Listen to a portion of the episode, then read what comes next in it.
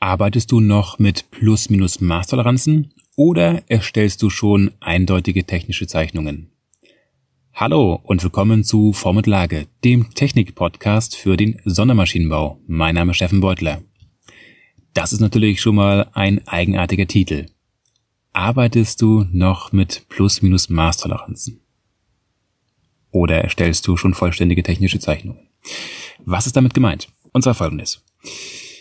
Du wirst es aus deiner Praxis wahrscheinlich kennen, dass wenn man sich eine, wie gesagt, technische Zeichnung anschaut, wird man dort eine Vielzahl von Maßen haben mit meist Plus-Minus-Toleranzen und wenige beziehungsweise vereinzelt Form- und Lagetoleranzen. Soweit ist es auch vollkommen okay. So. Denn das, das kennst du ja aus der Vergangenheit, aus deiner Ausbildung her. So. Wo ist jetzt das Problem? Und zwar, ähm, wir arbeiten ja oder wir richten uns, wenn wir im täglichen Leben sind, an dem aktuellen Stand der Technik. Und dieser aktuelle Stand der Technik, der ist bei uns Technikern oftmals in Normen festgeschrieben. Und wenn wir technische Zeichnungen erstellen, dann sind sie auf jeden Fall in Normen festgeschrieben. Soweit so gut. So, und dann gibt es dort ähm, mal einige Auszüge beziehungsweise einige Punkte, die ich dir etwas näher erläutern möchte um dir zu zeigen, warum das nicht ganz so okay ist, wenn du hauptsächlich mit äh, Plus-Minus-Maßtoleranzen arbeitest. Und zwar gibt es die sogenannte ISO 8015 und in der heißt es in dem Kapitel 5, das ist, ähm, also dort sind eine Reihe von Grundsätzen enthalten und dort heißt es, dass es sogenannte Standard-Verifikationsoperatoren gibt. So, das ist ein schönes Wort, das muss man erstmal ein bisschen näher auseinander pflücken. Also, Standardoperatoren, das sind einfach ähm, ja, Vorgehensweisen, Symbole, wie man das auch immer nennen möchte. Verifikation zum Überprüfen. Also es gibt Standards zum Überprüfen von zum Beispiel Maßen. So. Wenn du jetzt allerdings ein Maß in deiner technischen Zeichnung stehen hast, dann ist standardmäßig gegeben, dass dieses mit einem örtlichen Zweipunktmaß überprüft werden soll. So, was soll das dann schon wieder heißen? Ein örtliches Zweipunktmaß ist, wenn von einem Bauteil oder einem Geometrieelement zwei gegenüberliegende Punkte erfasst werden und ausgewertet werden. Was heißt das schon wieder? Stell dir vor, du hast eine Welle und du möchtest den Durchmesser ermitteln, beziehungsweise du hast den Durchmesser angegeben, beispielsweise 20 mm plus minus 0,1 mm und das soll jetzt überprüft werden.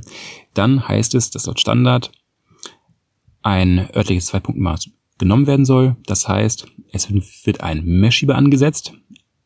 Er wird dabei zusammengefahren, dass beide äh, Schenkel das Werkstück berühren und dann wird der Messwert abgelesen.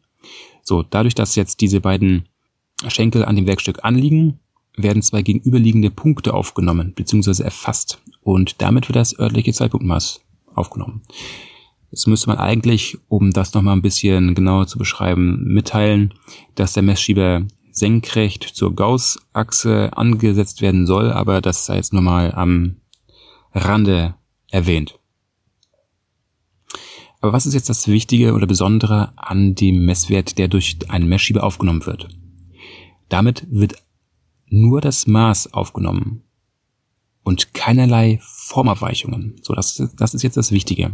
Es werden keinerlei Formabweichungen mit erfasst. Weder die Abweichung von der Rundheit noch die Abweichung von der Gradheit.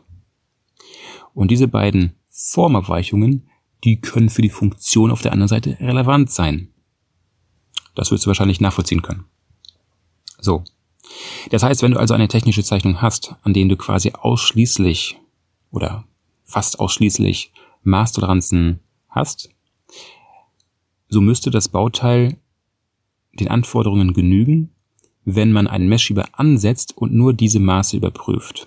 Ab, unabhängig davon, wie krumm das Bauteil ist. Solange es natürlich noch immer halt innerhalb der Allgemeintoleranz ist. Bloß diese sind natürlich auch relativ hoch, wenn man sich das mal im Tabellenbuch vergegenwärtigt. Und das führt dazu, dass du eigentlich eine Vielzahl von weiteren Form- und Lagetoleranzen vergeben musst in deiner technischen Zeichnung. So, jetzt gibt es aber die Möglichkeit, das aber auch noch ein bisschen, ich sag mal, übersichtlicher und genauer zu beschreiben in deinem, in deiner, in deiner technischen Zeichnung.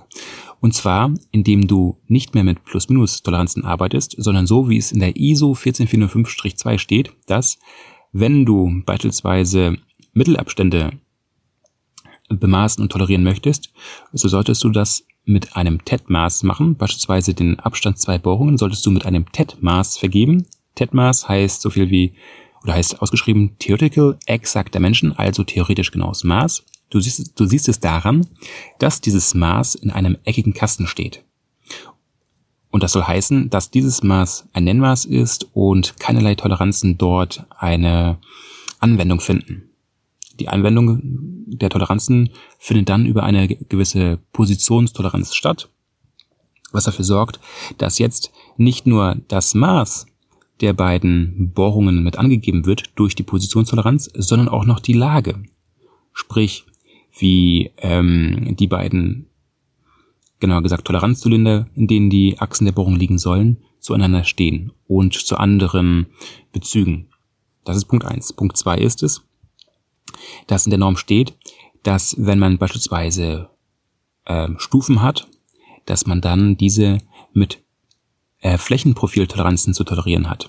Soll heißen, und das hast du wahrscheinlich auch schon bei technischen Zeichnungen deiner Kunden gesehen, dass ähm, ein Werkstück, die Länge eines Werkstücks beispielsweise mit einem TED-Maß versehen wird und die Toleranz dann mit einer Flächenprofiltoleranz gewählt wird.